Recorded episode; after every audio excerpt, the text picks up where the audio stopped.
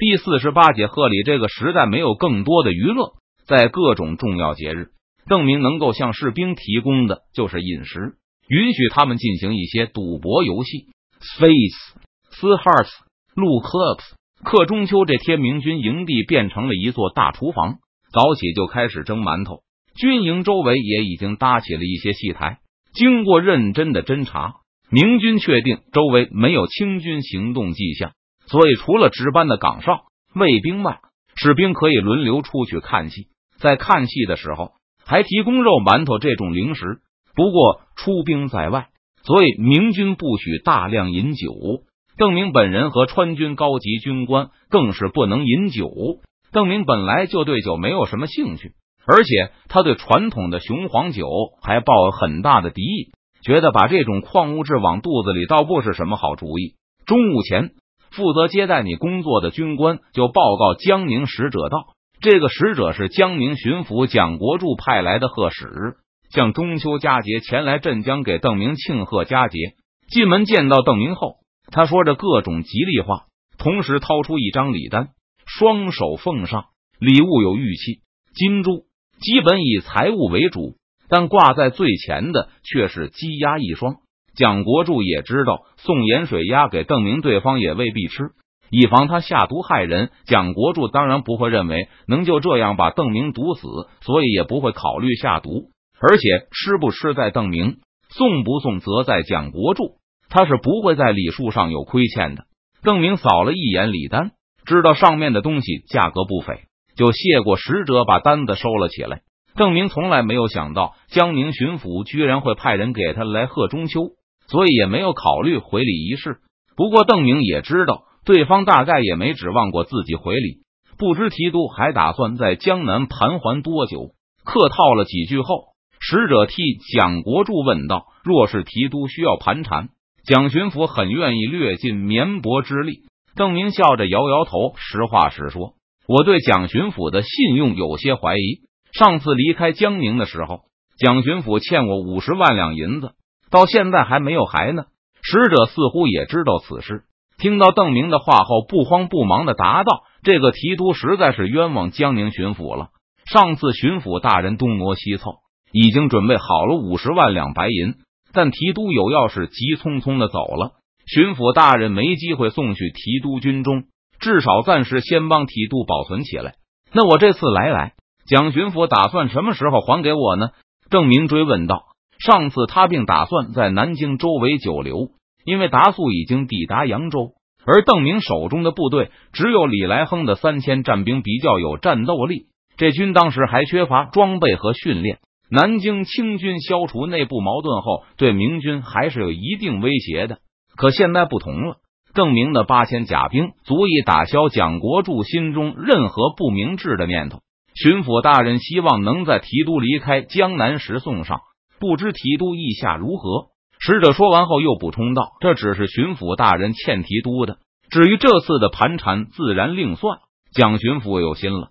邓明点点头，向使者开了一些条件，退兵条件又多又苛刻，是邓明用来讨价还价的初始要价。听到邓明的开价后，使者脸色就有些发白，知道这些要求是蒋国柱无法满足的。不过，邓明想在使者张口哀求前。就对他说道：“这是你做不了主，把我的话带回去给蒋巡抚就好了。除了讨价还价以外，邓明还有拖延时间的目的。要是自己拿出一个合理的条款来，万一蒋国柱一口答应了怎么办？既然邓明还不知道自己什么时候能走，那么就先靠谈判拖一拖好了。反正邓明不会在谈判期间停战，以显示诚意。上次蒋国柱和邓明在南京城外谈判时。”一开始用管孝忠的部下，后来管孝忠自暴自弃后，才换上他的心腹。这次派来的使者邓明也见过，不过邓明并不知道这个使者是否对梁化凤那方面的情况都了解，所以就没有对他明言，而是同样让他把话带回去给蒋国柱就可以。除了蒋巡抚外，南京还有人欠了我一点钱，不知道蒋巡抚会不会帮我要回来。使者闻言愣了两秒。试探着问道：“提督说的是梁将军吗？”既然使者知晓此事，邓明也就不用含含糊糊了。他笑道：“不错，梁将军也欠我一些钱。蒋国柱当然知道此事，他和梁化凤宰了郎廷佐和管孝忠后，一对口供就发现邓明吃了上家吃下家。身为敌对阵营，还能两面下注到这个地步，蒋国柱和梁化凤都气得破口大骂。这个使者作为蒋国柱的幸福，自然也知道一二。见使者脸上有迟疑之色，邓明提醒道：“蒋巡抚和梁提督都答应过我，是一人一份，没错的。”蒋巡抚若是不信，亲口问一下梁提督就知道了。卑职知道了，一定把话带给巡抚大人。使者醒悟过来，这件事本来也不是他能答应的。这次蒋国柱派他来，就是试探一番，看看邓明是不是有意谈判。没有其他的事情后，邓明就让卫士把使者带下去，好生招待一顿好饭。不说酒也可以随便喝。蒋国柱的使者离开营帐后不久。卫士就又来报告，漕运总督林启龙和江南提督梁化凤派来给邓明贺中秋的使者抵达了。虽然都在扬州，但却是两位送礼的使者，礼单也完全不同。林启龙的礼物和蒋国柱差不多，一些金玉玩物和器皿。抬头的是刀鱼、石鱼、河豚、鲈鱼各一条，这四条鱼居然还都是活的。而梁化凤的中秋贺礼则全是金条，抬头的礼物是美貌侍女一双。邓明思索了一下，两人都在扬州，使者也是一起来，不太可能没有事先通过气。但这礼物却是迥异，大概是他们也不知道我到底喜欢什么吧，所以就两面下注，一文一武送的东西完全不同，总有一份能让我感到很满意。对于自己的推测，邓明也不是很有把握。不过他也没有为了猜测扬州的想法而花太多的心思，很快就让梁化凤的使者先下去喝茶，先与林启龙的使者交谈一番。林总督又有什么事吗？最近林启龙的使者往镇江这里跑得很勤，幸好扬州距离镇江不远，使者朝发夕至。相对两江总督、漕运总督的油水有限，林启龙倒是能在运河上行一些方便。但邓明也不打算派船只进入运河，所以林启龙的权力对邓明来说用处不大。不过今天林启龙的使者还真没有什么讨价还价的任务，他告诉邓明基本知识，单纯来给邓明贺中秋而已，公事可以等到过节以后再说。邓明就礼貌性的询问了一些林启龙的近况，然后让这个使者下去把梁化凤的使者请来，和林启龙的使者差不多。梁化凤也没有什么公事，要立刻与邓明商议妥当。相对蒋国柱和林启龙，梁化凤称得上是清闲的很。作为一个武官，梁化凤只要服从命令，训练部队进行攻防作战就可以了。谈判权衡得失都和梁化凤基本无关。邓明就随口向梁化凤的使者问起扬州的近况。这个使者告诉邓明，现在扬州内外戒严。称得上是固若金汤，闲杂人士根本无法出入。除了这种自吹自擂外，梁化凤的使者还告诉邓明一件趣事，那就是徽州的商人曾经找到梁化凤，希望他能派兵保护盐船通过运河。邓明对清军的兵船表现的也相当克制，只要不是大股的兵力运输，明军对打着绿旗的清军兵船都退避三舍。这主要是为了遮人耳目。让百姓看到湖广、江西的漕运船队安全通过时，不感到太奇怪。除了漕船，湖广和江西还有一些官船。对于这些有协议的敌人的船只，明军当然也不会进行拦截。而清军方面也很有默契的，不排除大队兵团挑战明军的容忍程度。因此，在长江运河上，常常能够见到清军、明军各走一边、泾渭分明的景象。这种景象让民间有一些误判，认为明军对清军水师还是忌惮的，因此盐商就希望清军能够出动兵马保护他们的盐船，协助盐商的运输船突破明军的封锁和检查。这个话题让邓明很感兴趣，就和梁化凤的使者聊了起来。不想从这个使者口中得到了很多盐商的情报，这个使者知道的不少，但却没有特别认真。他甚至笑着告诉邓明，提督大概还不知道吧？现在这些商人在扬州叫嚷，说提督此番出兵是专门来打他们的，哈哈哈哈！可笑不？自从邓明从武昌顺流而下以来，对于淮盐的言传一向是拦截、没收、觉悟通融于地。而邓明军中的军官已经讨论过盐业问题，每个军官都知道，这关系成都的民生，与他们的家人、亲朋都有关联，而且还是邓明此番出兵的主要目的。因此，明军上下不但不会误会邓明的决心，甚至还有和邓明完全一致的愿望。对淮盐的盘查非常严厉。等明军抵达镇江后，运河和长江的交通更是完全掌握在明军手中。邓明并没有彻底切断运河交通，就像他之前也没有彻底切断长江航运一样。这是邓明用来威胁蒋国柱和林启龙的王牌。后两者都不知道长江运河的航运再次彻底断绝后会有什么的后果。这种未知加重了他们的恐惧。要是邓明上来就切断航运，那后果难就难以预料了。可能效果很好，蒋国柱和林启龙选择屈膝。但也可能导致他们破罐破摔和邓明对抗到底，而且这种事势必得罪很多势力。始终抱着又打又拉这个念头的邓明不愿意把事情做绝，但怀言不同，明军毫不留情的予以禁绝。对于这样明显的歧视政策，怀商当然感到很惊讶。不过，由于怀商从满清那里得到了不少特权，他们并不愿意明目张胆的向邓明行贿，他们也不愿意。怀商的利益和满清中央政府捆绑的很紧。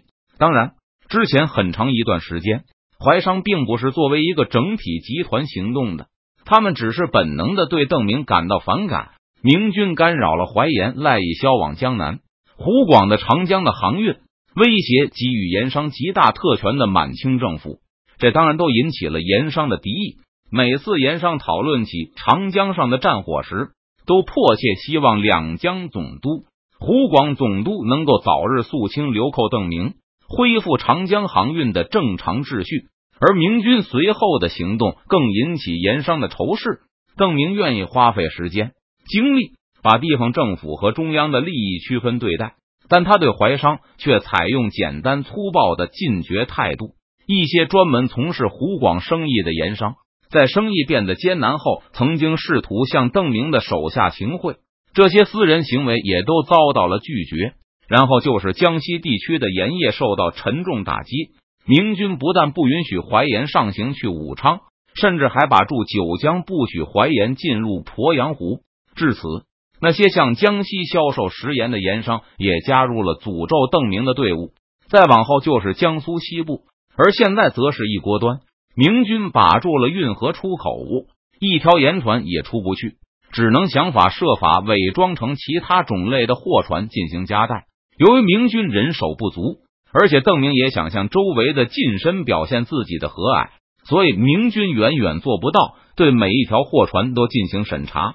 盐商只要化整为零，还是可以把盐送入长江。就算偶尔有人在明军的抽查中被发现，数量也非常有限。负责运盐的船老大还可以装可怜，声称是个人行为。在痛哭流涕一番，说老小等米下锅。明军检查士兵往往也会心软，不会穷追不舍，而是让他们带着货物回返。虽然明军的检查制度有很多漏洞，比满清的专业缉私队还远远不如，但只要邓明的禁令在，盐商就无法阻止船队运输。